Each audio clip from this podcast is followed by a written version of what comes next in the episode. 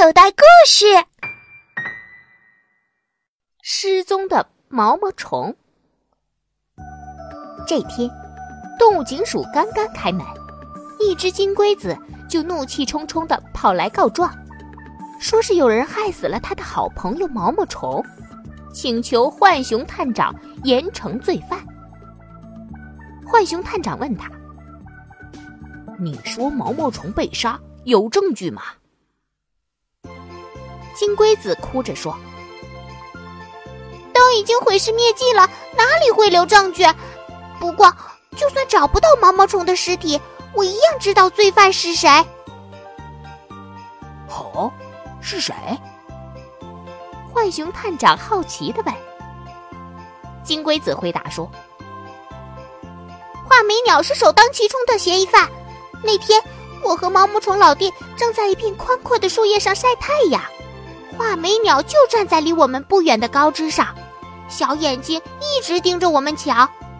浣熊探长，您说说看，它可不可疑？浣熊探长想了想，点头，吩咐猴子警员去招来了画眉鸟。画眉鸟很快就来了，他大喊冤枉：“我以鸟哥保证，我没有杀死毛毛虫。”浣熊探长。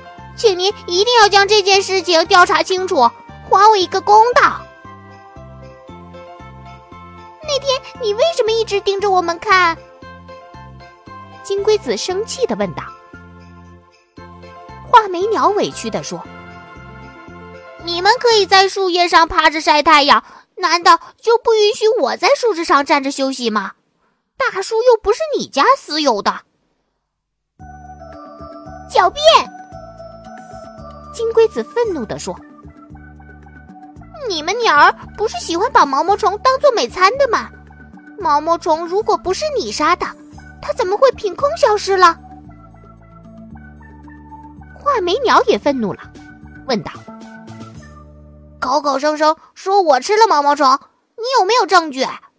咱们动物警署讲究的是公平公正，你说我是杀人犯，我还想告你污蔑罪呢。”金龟子和画眉鸟你一言我一语的在动物警署吵起架来，吵得浣熊探长头都疼了。都别吵了，浣熊探长说：“金龟子，你还有别的证据证明画眉鸟吃了你的朋友毛毛虫吗？”金龟子想了想，摇头。浣熊探长叹了口气说。毛毛虫也不一定是画眉鸟吃的，它或许是被风雨吓得躲起来了呢。金龟子听了浣熊探长这句无心的猜测之后，立即又想到了另一个嫌疑人。他说：“浣熊探长还有一个嫌疑犯，他也动机不纯，毛毛虫很可能是被他吃掉的。你说说看。”浣熊探长说：“有一天刮了一场大风，毛毛虫老弟一不留神就从树叶上摔了下来，当时他就掉在池塘边上。池塘的岸边有一只青蛙，飞奔过去，才侥幸救回了毛毛虫老弟的命。那只青蛙肯定对毛毛虫垂涎已久，趁我出了趟远门，就吃掉了我的毛毛虫老弟。呜，我可怜的毛毛虫老弟呀！”你死的真是冤枉！在浣熊探长的吩咐下，猴子警员又找来了青蛙。青蛙一听他成了嫌疑犯，吓得脸都绿了。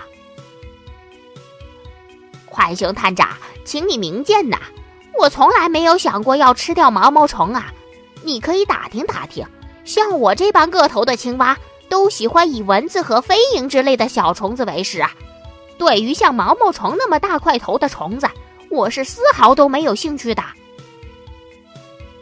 胡说！金龟子听了青蛙的辩词，气不打一处来。你那天明明伸出了长舌头要吃掉毛毛虫的，还敢狡辩吗？青蛙委屈极了。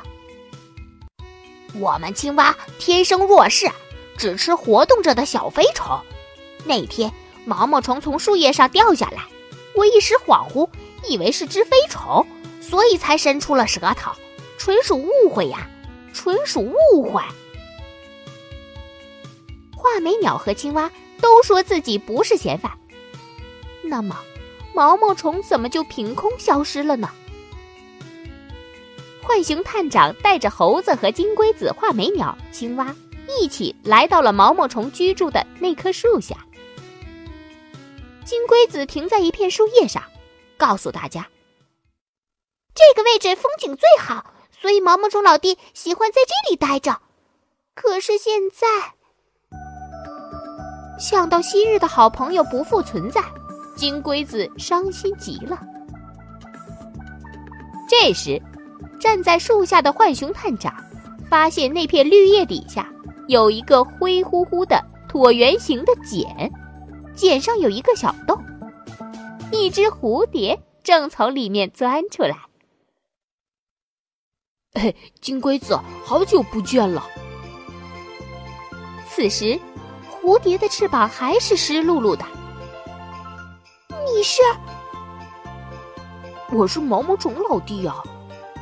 蝴蝶说：“金龟子哥哥，您不记得我了吗？”原来毛毛虫长大之后会做成茧包裹自己，不吃不喝过上很多天。在茧里的毛毛虫有了新名字，叫做蛹。蛹长大之后化成蝶，破茧而出，开始新的生活。闹了一个大乌龙，金龟子不好意思的向画眉鸟和青蛙道歉：“对不起，是我误会你们了。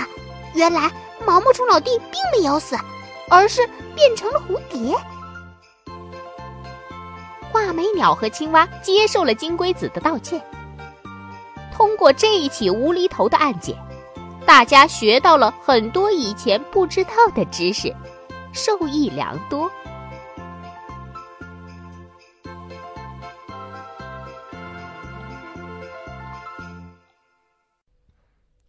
小朋友，你现在收听的内容来自口袋故事 App。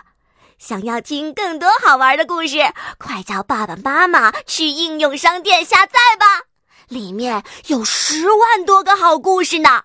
也欢迎关注口袋故事的微信公众号，首次关注有奖励哦。记住，搜索“口袋故事”就可以找到我们啦。